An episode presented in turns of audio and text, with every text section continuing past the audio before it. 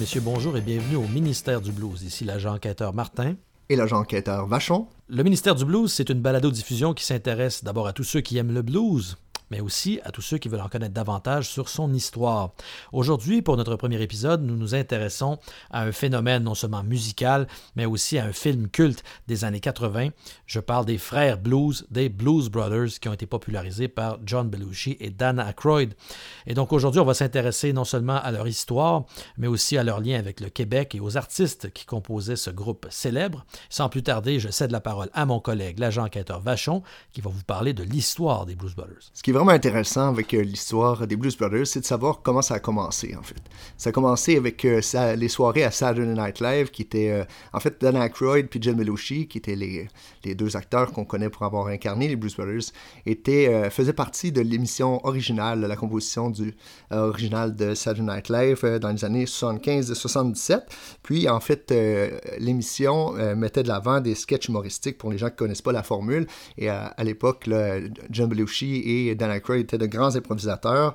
Alors, euh, ce qui était particulier aussi de cette formule-là, c'est que c'était une émission qui était enregistrée devant le public. Donc, euh, la formule, c'était toujours d'amener un, numéro comique qui allait permettre de chauffer la salle en début de, en début de, représentation ou en début de captation euh, télévisée. Et puis, l'idée des Blues Brothers est venue comme ça, comme un numéro pour chauffer la salle.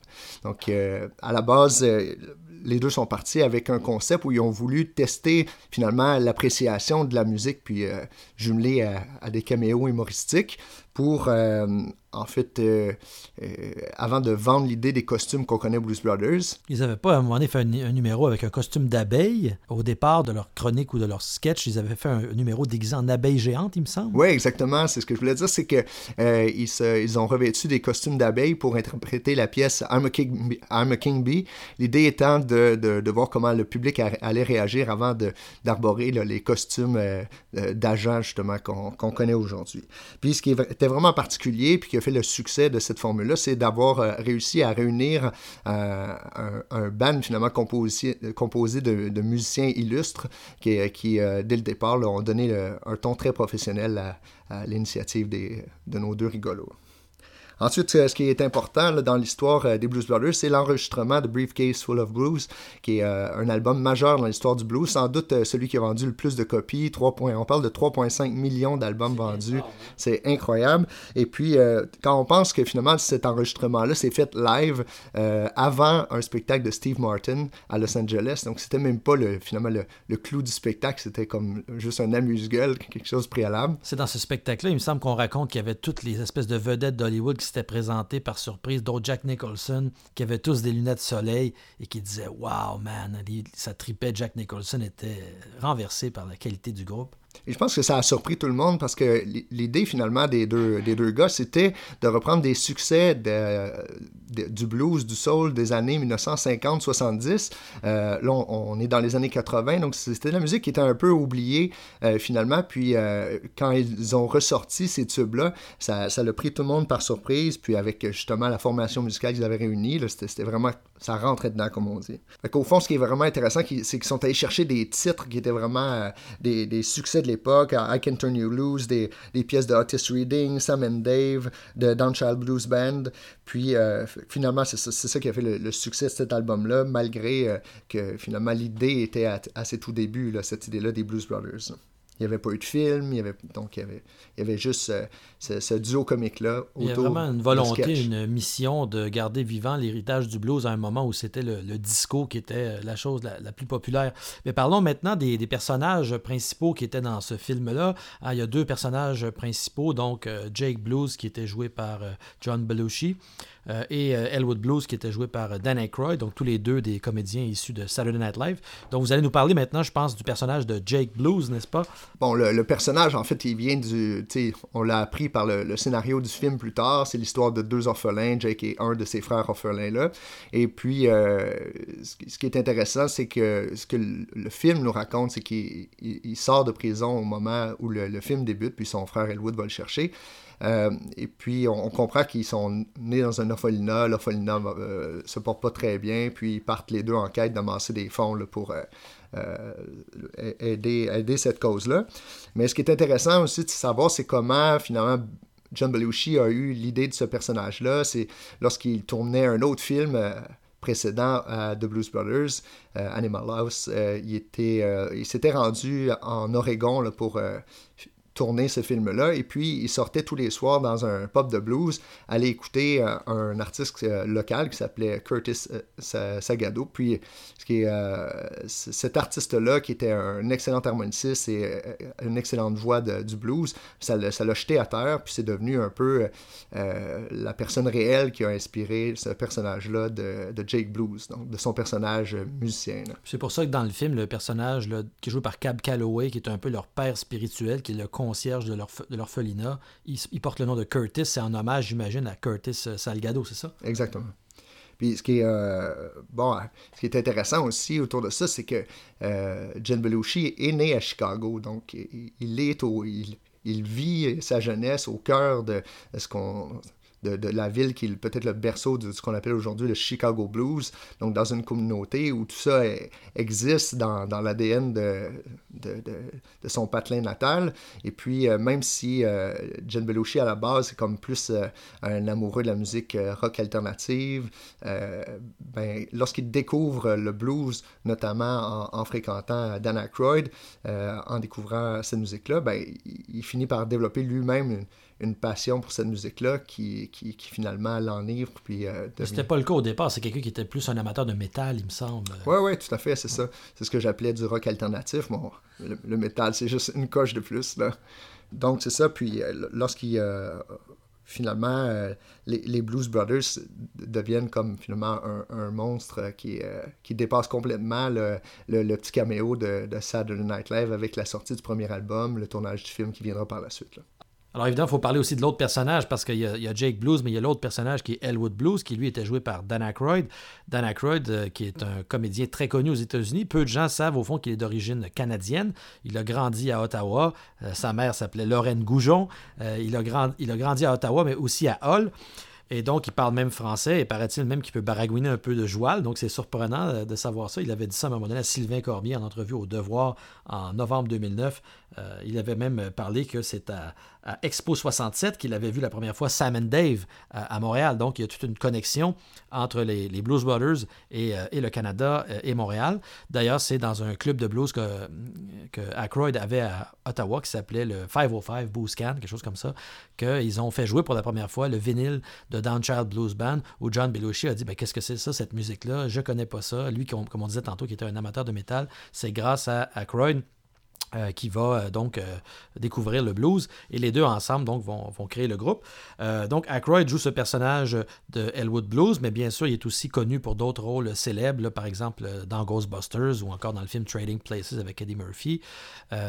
donc le personnage d'Elwood Blues, lui, lui aussi c'est un orphelin. Il aurait été, selon l'histoire, abandonné devant un kiosque à journaux récupéré par un policier qui s'appelait Mike Delaney. Donc son nom, son a été choisi parce qu'on l'a nommé d'après le policier qui l'aurait retrouvé. Lui qui passe sa vie à fuir la police, c'est assez ironique, qui s'appelle euh, du nom d'un policier. Et on lui a donné le nom de prénom d'Elwood parce que c'était le cinquième enfant abandonné qui aurait été retrouvé par l'orphelinat. Donc lui aussi décide à un moment donné de changer son nom après quelques années pour euh, son nom de famille de Delaney à Blues et devient donc Elwood Blues, le frère euh, de son frère adoptif Jake. On peut dire ils se sont trouvés et sous l'influence de Curtis, ils ont développé un amour pour le blues. Le personnage de Elwood Blues est un personnage un peu curieux, un peu étrange. C'est quelqu'un qui est visiblement socialement mal à l'aise, euh, s'exprime davantage par le fait de jouer de l'harmonica ou de conduire agressivement sa voiture que par des paroles. Il parle très peu. Euh, donc, on a dit c'est un harmoniciste, euh, pas un harmoniciste de haut calibre, mais quelqu'un qui compense, je dirais, l'absence de technique par beaucoup d'émotions. Euh, l'harmonica qu'il joue, c'est une Owner Special 20 qu'il transporte toujours dans une espèce de, valise euh, à la manière un peu de la CIA ou d'un courrier de diamant. Et d'ailleurs, ses menottes, la clé, c'est Jake qui la transporte toujours sur lui. il cultive d'ailleurs depuis le très jeune âge les billets d'infraction, les constats routiers, les infractions de la route. Et d'ailleurs, on pense que s'il conduit cette fameuse Bluesmobile dont on parlera un peu tantôt, euh, la fameuse voiture de police Dodge Monaco 1974, euh, certains disent que c'est parce qu'il sait très bien qu'il a besoin d'être technologiquement sur le même pied d'égalité que la police qui le poursuit. Donc, si on, doit être poursuivi par la police, aussi bien d'avoir soi-même une vieille voiture de police, histoire au moins de le faire à armes égales. C'est un personnage un peu curieux dans ses habitudes. Hein. dans le film, on, le voit seulement manger des, des rôtis dry white toast, donc des, toasts bien secs, alors que l'autre mange des poulets frits complets. donc un personnage qui habite dans une espèce de vieux bâtiment abandonné où passe constamment des trains toute la nuit, où il y a à peine de quoi, de quoi se mouvoir dans son appartement, où il y a toujours des vinyles de blues qui jouent. Donc, voyez un peu un genre de personnage euh, un peu énigmatique. Euh, on sait qu'il a eu un emploi dans une usine euh, de produits chimiques, mais qu'il a quitté cet emploi soi-disant pour devenir un prêtre. Mais dans les faits, on sait bien que c'était pour aller chercher son frère en prison, éventuellement reformer le groupe et sauver l'orphelinat qui les avait élevés parce que cet orphelinat manquait d'argent. Dan Aykroyd lui dit que ça lui était inspiré par une vraie situation, que l'an dernier, euh, euh, le comté de Cook County en Illinois avait décidé de commencer à taxer l'Église catholique. Et donc, c'est ce qui lui avait inspiré l'idée euh, de faire un scénario qui impliquait un orphelinat qui rentre dans une crise financière et qui manque d'argent. Et d'ailleurs, paraît même que le, le, Vatican a reconnu récemment que le film Blues Brothers fait partie de ces classiques catholiques qu'il faut voir pour cette raison. C'est ça qui est intéressant de ce, film culte-là, c'est que le, film ne révèle pas grand-chose sur les personnages puis sur la trame de fond, mais quand on, devient, on embarque finalement dans cette aventure-là, puis on décide de creuser un peu, on se rend compte qu'il existe plein d'anecdotes, soit des anecdotes de tournage, soit sur l'écriture du film, qui alimentent finalement puis nous en apprennent davantage sur la fiction. Donc, ben, on avait dit que le script que Dan Aykroyd avait écrit avait à peu près l'épaisseur euh, d'un livre d'un bottin de téléphone. Euh, John Landis, le réalisateur, a dû le réduire à peu près à 180 pages, mais au départ, ça faisait plus de 300 pages. Il y avait deux films en un seul. C'est quelqu'un qui avait déjà écrit euh, des side stories, comme on dit, pour à peu près tous les personnages du groupe. Donc, c'est quelqu'un qui semble avoir une imagination assez débordante, là, Aykroyd. Oui, c'est un, un, film qui, à son époque, a repoussé les limites du cinéma, parce que pour un budget de 2,7 millions, a engrangé des, euh, au box-office un 141 millions de, de dollars. Euh, puis, en fait, ils, ont, ils sont les premiers à, ben, avoir euh, déployé finalement toute, euh, toute l'équipe technique, puis les plans de match pour réussir à, à, faire ces espèces de poursuites d'automobiles, à faire fermer des, grands axes de Chicago. Euh, puis ils ont dit dans, le making-of que la, la, la, mairesse finalement avait été de leur côté pour leur permettre d'accomplir ces choses-là. On peut renvoyer les gens d'ailleurs à ce making-of qui se trouve sur YouTube, le making-of du film Blues Brothers, où on voit d'ailleurs des séquences avec des photos avec la mairesse de l'époque, des négociations qui avaient eu lieu d'aller euh, euh, en fait euh, louer un hélicoptère pour catapulter du haut des airs l'auto finalement des, des, nazis là, pour permettre cette prise de vue incroyable avec tous les risques que ça peut engendrer les assurances de, laisser tomber une, une, voiture du haut du ciel. Ben, une, des, choses qui d'ailleurs est, formidable dans le film c'est non seulement tous ces moyens techniques ces moyens financiers qui d'ailleurs pour l'époque étaient assez assez énormes mais aussi on en a glissé un petit mot tantôt mais on peut y revenir le fait qu'ils ont été chercher des gens des musiciens comme Aretha Franklin, Ray Charles et tout ça qui, à l'époque, ne travaillaient pas parce que c'était une période où leur musique n'était pas valorisée et qu'ils ont réussi à aller chercher ces gens-là pour les faire jouer dans le film, mais euh, aussi des musiciens d'un calibre absolument incroyable, euh, des musiciens finalement qui étaient des professionnels comme, je pense, Steve Cropper, etc. Donc, peut-être nous parler un petit peu à Jean Vachon de, des membres du groupe.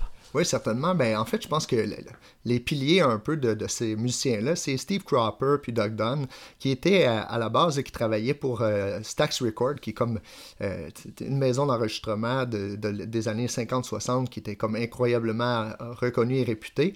Euh, puis Steve Cropper était un ingénieur de son en plus d'être un, fameux guitariste. Et à ces, à ces deux-là ont réussi, avec leur notoriété, finalement, à aller chercher les autres musiciens qu'il fallait au band donc, euh, et puis, il faut, faut, dire aussi que dans l'aventure, John Belushi a fait un, beau travail de, de, relation, hein, de, de, PR en bon français, pour euh, aller, aller chercher la crème de la crème des musiciennes, euh, la, crème de la crème des musiciens, pardon. Donc, les Alan Rubens, Tom Malone, Lou Marini, tous des gens qui avaient comme des carrières incroyables, mais comme un peu à l'instar de, Rita Franklin et, des autres, John Lee Hooker qui était un peu sombré dans l'oubli pour cette décennie-là, donc, euh, et qui n'avait pas d'engagement. Euh, il, y a une anecdote là, dans, dans, le making-of, je crois, que, où Matt Gator Murphy dit que lorsqu'on lui a annoncé son, cachet pour jouer dans le film, je pense qu'il avait annoncé quelque chose comme 650 dollars de cachet, puis lui a fait le saut, puis il dit ah, ben là, il va falloir que vous me donniez plus que ça. Puis finalement, je pense que le cachet était quelque chose de l'ordre de, de, 65 000 ou 650 000, puis là, il a fait tomber en bas de sa chaise tellement il ne s'attendait pas à ce, retour-là. Donc, c'est des musiciens qui des musiciens de cœur euh, qui, avaient des, carrières un, peu euh, chambranlantes euh, à cette période-là, mais qui en étaient pas moins dépourvus de talent. D'ailleurs, aujourd'hui, le, groupe existe encore. Parfois, ils se produisent avec Dan Aykroyd, parfois sans lui, avec d'autres chanteurs comme Eddie Floyd ou encore Tommy Pipes McDonald. Puis d'ailleurs, ils ont produit un album assez récent qui s'appelle The Last Shade of Blue Before Black. Euh, donc, il y a une série d'autres albums qui ont été produits par le groupe, euh, à part les albums avec Belushi, qui sont euh, la, trame sonore du film Briefcase Full of Blues, dont on a parlé tantôt, mais il y a une série d'autres albums comme Red, White and Blues, Live in Montreux, et, le groupe là, est toujours en tournée. Bon, j'imagine que la COVID les a ralentis un peu, mais il y avait, il me semble, l'an dernier, un, spectacle à New York, aussi récemment que ça. Donc, on peut encore aujourd'hui aller voir Lou Marini, Cropper et, ceux qui sont encore vivants, parce que malheureusement, il y en a d'autres comme Matt Murphy qui sont décédés. Mais oui, le groupe existe toujours. Ah, puis ce qui est intéressant aussi, c'est que ces musiciens-là étaient des compositeurs aussi, et souvent avaient composé euh, une partie des chansons qui ont constitué le répertoire des Blues Brothers. Euh, Steve Cropper, Doug Dunn étaient des gens qui avaient contribué à la carrière d'Otis Reading, de Sam and Dave. Donc quand on, retrouve dans le répertoire euh, des, Blues Brothers une pièce comme Soul Man, mais on n'est pas surpris parce qu'on retrouve finalement, on, on, on, réalise assez rapidement que Steve Cropper avait collaboré à l'écriture de cette chanson-là. Donc ils arrivent avec, oui, des musiciens de euh, mais aussi un, répertoire qui leur appartient. Bon, on parle de, de, euh, de Jake Blues, d'Elwood Blues, on parle des musiciens, mais il y a un autre personnage dans, dans le film que j'affectionne particulièrement, j'en ai parlé un petit peu tantôt, c'est la voiture. C'est la célèbre Blues Mobile, euh, une voiture dont John Landis euh, dit justement dans le, le making-of que c'est une voiture magique, qui a des pouvoirs magiques, parce qu'elle fait toutes sortes de choses qui sont impensables. Elle fait des backflips, elle s'envole dans le ciel. c'est une voiture qui semble pouvoir faire n'importe quoi. donc, c'est une voiture culte comme un peu, je pense, la, la DeLorean de Retour vers le futur ou la, voiture de Ghostbusters. D'ailleurs, ça nous montre à quel point Dan Aykroyd aime les, voitures et aussi les, motocyclettes. Euh, donc, euh, cette voiture de police, c'est un Dodge Monaco 1974 qu'on appelle Police Pack, donc avec toutes les, spécificités d'une voiture de police un moteur 444 barils. C'est ce qu'on appelle à l'époque les muscle cars, les Mopar. Euh, donc, c'est une voiture très puissante. Mais paraît-il que les Blues Brothers, en fait, avant d'acheter cette, euh, ancienne voiture euh, de la police de Mount Prospect, avait une autre voiture qui était un Cadillac 1968, un Cadillac 60 Special, mais Elwood malheureusement avait besoin d'un micro et aurait échangé cette, euh, cette voiture Cadillac pour un micro. Et donc lorsqu'il doit aller chercher Jake en prison, euh, l'ironie veut qu'il euh, il accueille son frère qui sort tout juste de prison avec une voiture de police. La Bluesmobile est immatriculée BDR 529 en Illinois. Pourquoi BDR? Parce que c'est un hommage aux Black Diamond Riders, qui est un club de moto de la région de Toronto. Donc encore un clin d'œil à l'enfance canadienne de Dan Aykroyd. Dans le film, on avait 13 euh, blues mobiles différentes. Chacune d'entre elles avait été achetée au California Highway Patrol et on les avait modifiées. Certaines avaient été donc euh, modifiées pour aller à des vitesses extrêmes, d'autres pour pouvoir faire des cascades, euh, dépendamment des scènes. Une avait été même pendant des mois travaillée par les mécaniciens pour qu'elle tombe en morceaux euh, lors de la scène finale où ils arrivent au Cook County Building. Hein, la voiture traverse toutes les épreuves du film et à la fin, est trop. Euh, on se rappelle cette scène classique où euh, elle, éclate en morceaux et tous les morceaux tombent sur le trottoir parce qu'on sent que donc c'est la fin de la course. Et d'ailleurs, l'armée est à leur trousse à la fin. il y avait la garde nationale, la police de, de Chicago, ainsi de suite. Ils avaient acheté plus de 60, entre 60 et 75 voitures de police pour les scènes de poursuite. Et on raconte qu'au fond, ce qu'ils faisaient, c'est qu'ils avaient un garage 24 heures et ils réparaient les voitures. Euh, qui avaient été brisées durant le tournage de la journée pour pouvoir les réutiliser le lendemain. Donc, dans le film, on a l'impression qu'il y a des centaines de voitures de police, mais ce sont toujours les mêmes voitures qui poursuivent la blouse mobile, qui finissent toujours par s'empiler dans des, dans des euh, carambolages de proportions, euh, je pense, jamais égalées au cinéma. En fait, le seul film qui a battu le record de carambolage des Blues Brothers, c'est sa propre suite, Blues Brothers 2000, qui a réussi à faire plus de... Donc, il détenait le record jusqu'en 1998, euh, alors que Blues Brothers 2000 a, battu donc son propre prédécesseur. Parlant, Parlant de carambolage, on, pense à, la poursuite qui s'effectue dans un centre d'achat, euh, qui est quand même un, moment incroyable du film. Puis, euh, l'anecdote veut que John Landis avait dit ben, on, va reconstituer un, euh, un centre d'achat avec certaines manières connues, certaines manières imaginées de toutes pièces. Puis, ils avaient dit aux commerçants qui avaient été responsables eux-mêmes de redécorer puis d'installer des marchandises, ils s'étaient engagés à rembourser les, marchandises qui allaient être endommagées, mais pas celles qui finalement servait juste euh, à, garnir des présentoirs. C'est quand même intéressant de dire que finalement, tout, tout ce qu'ils ont pu comme bousiller là, en termes de, marchandises, de voitures, puis tout ça, seulement pour le tournage du film. D'ailleurs, euh, dans la scène classique de poursuite qu'on voit justement dans le centre d'achat, juste avant, ils sont dans un stationnement et toutes les voitures qui sont stationnées là sont des voitures neuves. Et donc, le producteur leur avait dit que je vous envoie en accrocher une. Il faut vous ne devez pas accrocher une seule voiture. Euh, bon, voilà qui résume un peu, euh, effectivement, les personnages principaux de ce film culte, dont il faut rappeler, on ne l'a pas dit jusqu'à date, que c'est quand même le 40e anniversaire cette année. Euh, mais nous, on peut dire qu'on a eu quand même une histoire particulière avec ce film-là, en tant que jeunes Québécois qui avons grandi à Villemort, Ville-la-Salle, Saint-Henri, etc on peut se demander c'est quoi la connexion que peuvent avoir des gens comme nous avec un, tel film. Je pense qu'il y, en a deux. La première, c'est euh, le fait que ben, ça nous a permis de découvrir euh, non seulement les Blues Brothers, mais tous les artistes qu'il y avait dans le film, ce qui nous a entraîné par la suite un intérêt plus général pour le blues, pour Dan Child Blues Band, pour Sam and Dave. Donc, c'est toute la scène soul aussi, la scène RB. Donc, je pense qu'il y avait là une voie d'accès assez incroyable. Et donc, c'est la preuve que la mission a fonctionné en quelque part parce que le but, c'était de transmettre quelque chose qui autrement allait mourir. Mais l'autre euh, l'autre événement qu'on peut raconter, c'est euh, la présence des Blues Brothers au Rockfest de Montréal en 1998. C'était le... Ouais, le 4 juin. 4 juin 98. Hein? C'est ça. Puis ça, c'est, euh, en fait, ce qui est drôle, c'est que ça tombe la même année que la sortie de Blues Brothers 2000. Donc, c'était vraiment une année comme faste qui nous permettait justement à, nous, jeunes Québécois, de, de, une succession d'événements qui, qui permet de permettait de nourrir cette passion-là et de la faire croître. Ben, en 1998, je me rappelle, parce qu'on était là, il y avait eu juste avant donc Colin James qui était en première partie avec The Little Big Band, qui était excellent d'ailleurs aussi. Et après, les Blues Brothers étaient montés sur la scène. Dan Aykroyd n'était pas là, mais il y avait euh, Eddie Floyd, et il y avait euh, Tommy Pipes McDonald, je pense. Et euh, peut-être qu'on peut raconter aux auditeurs comment, effectivement, Eddie Floyd nous avait vus dans la, foule habillés avec les. les... Oui, il faut dire qu'on avait revêti les habits des Blues Brothers, chapeau noir, lunettes, fumée, puis tout ça alors qu'on avait 16-17 euh, ans. Et il nous avait vu, il nous avait dit euh, venez sur la scène et on avait essayé d'y aller et les gardes de sécurité nous avaient bloqués. Exact. Pour, pour finalement, en fait, Eddie Floyd qui nous avait interpellés en disant, euh, puis interpellé les agents de sécurité en disant laissez-les passer, c'est la nouvelle génération. Ne touchez pas aux frères Blues, don't touch the Blues Brothers. Et là, il s'était écarté, puis je me rappelle, on était monté sur la scène et on avait joué une chanson avec le groupe. Il me semble que c'était Soulman. Soulman, c'était Soulman. Et donc c'est vrai ce qu'on racontait. Et les gens sont peut-être à la maison en train de se dire est-ce que c'est des, des bobards? Non, c'est sérieux. On a monté, je me rappelle, on a chanté, mais après, on, a recroisé un des musiciens. Oui, euh, il, me semble, il me semble que c'était Blue Lou Marini qu'on avait vu dans une voiture qui avait pris le temps de descendre sa, sa, vitre de voiture pour nous interpeller, dire les, les gars, c'était vraiment une belle performance que vous avez faite. Oui, puis c'était peu de temps après qu'on avait eu la chance de rencontrer aussi Matt Guitar Murphy qui était venu au Café Campus. À l'époque, il y avait beaucoup de, de spectacles de blues qui se donnaient au Café Campus, puis on avait eu la chance d'aller dans sa loge avec son neveu aussi, euh, Floyd Murphy.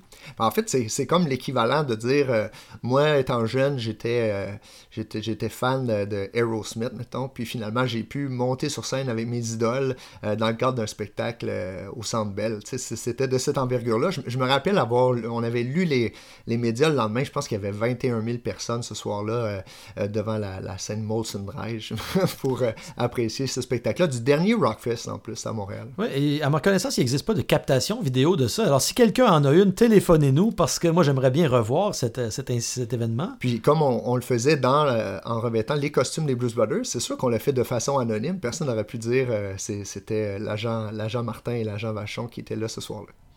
Et malheureusement, le 12 novembre 2009, moi j'ai manqué ça, je pense vous aussi, mais euh, on sait qu'il y a eu une célébration cette, euh, cette fois-là euh, qui était dédiée à Downchild Blues Band, où Dan Aykroyd était venu avec aussi James Cotton, Nanette Workman, Bob Walsh, Colin Linden, Jonas et Wayne Jackson. Donc c'était un, hommage à Downchild Blues Band au Métropolis de Montréal. Et à cette occasion, d'ailleurs, Sylvain Cormier a fait un, article, on peut le retrouver le 12 novembre 2009 dans le, dans le Devoir. donc une longue entrevue avec Dan Aykroyd, et c'est justement enregistrement-là qui révèle tout ce qu'on disait tantôt sur le fait qu'il ait grandi à Ottawa, tout ça. et, et, ils avaient performé ce soir-là à Montréal avec Downchild Blues Band, mais malheureusement, cette fois-là, je l'ai manqué. Nous l'avons manqué. Mais quand même, on peut se compter chanceux d'avoir pu monter avec eux sur la scène et d'avoir croisé aussi bien Blue Marini que Matt Guitar Murphy. Alors, euh, peut-être une des choses sur lesquelles on pourrait euh, revenir, euh, c'est le style de blues particulier que jouent les Blues Brothers, parce qu'il y a quand même certaines distinctions dans le blues, et on n'a pas affaire ici à du Delta Blues au sens du vieux blues très très classique des campagnes du Mississippi. Hein, on a un autre style de blues. On entend souvent parler de Chicago Blues, par exemple. Qu'est-ce que ça veut dire pour les gens qui ne seraient peut-être pas familiers avec ces termes-là? Ben, le Chicago Blues, finalement, c'est un, blues qui s'est électrifié parce que, tu sais, même je lisais dans, un, article qui parlait de John Lee Hooker qui disait qu'au début, il avait de la difficulté, euh, John Lee Hooker, à faire euh, passer sa musique parce que il jouait, euh, ben, lui, était, il faisait partie du mouvement Delta Blues venant du sud, puis tout ça. Puis lorsqu'il jouait avec une guitare acoustique, il avait de la difficulté lorsqu'il faisait une prestation à se faire entendre par les gens qui parlaient au-dessus de du niveau de sa guitare, puis tout ça, jusqu'au jour où est arrivé l'ampli, la fameuse, le fameux ampli à lampe, ça, puis où il a pu ajouter les effets de distorsion souhaités, puis là, évidemment, faire passer sa guitare, puis son micro, euh, pour, la voix, au-dessus, finalement, du brouhaha, euh, des, des bars, parce que c'est des... Finalement, cette musique-là est interprétée dans, des lieux publics, mais c'est des bars, là, où les gens parlaient fort, tout ça.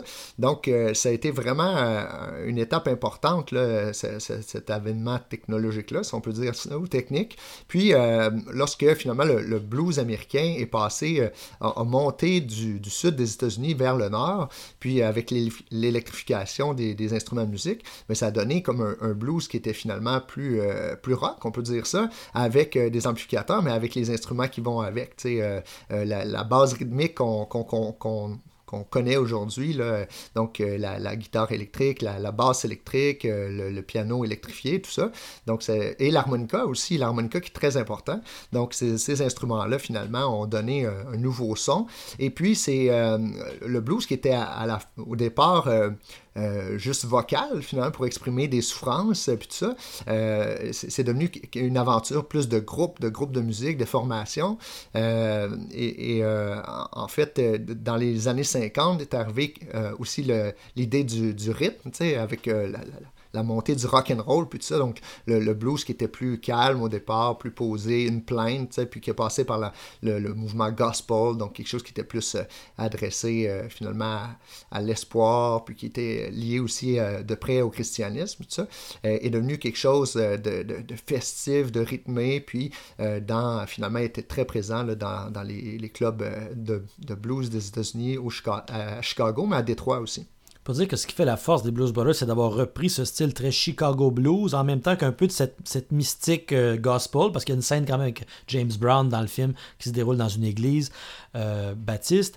Euh, mais il y a aussi l'apport incroyable des cuivres dans, dans l'équation. là. Oui, c'est sûr. Euh, en fait, euh, c'est une signature euh, du, Blues Brothers Band, cette idée-là d'ajouter cinq cuivres, je pense. Ça ajoute une, force incroyable. Donc, saxophone, trompette, trombone, des fois même doublé, certains instruments doublés pour donner plus de puissance puis pouvoir compléter les, accords. Puis, en fait, ça donnait beaucoup de punch, beaucoup de couleurs aux arrangements musicaux.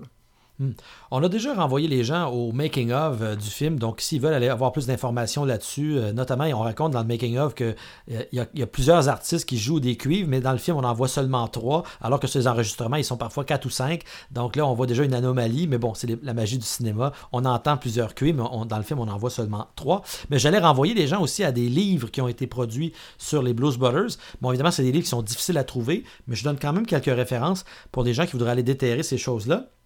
D'abord, il faut savoir qu'il y a un livre qui s'appelle The Blues Brothers qui a été publié par un reporter qui s'appelait Miami Mitch Glazer en 1980.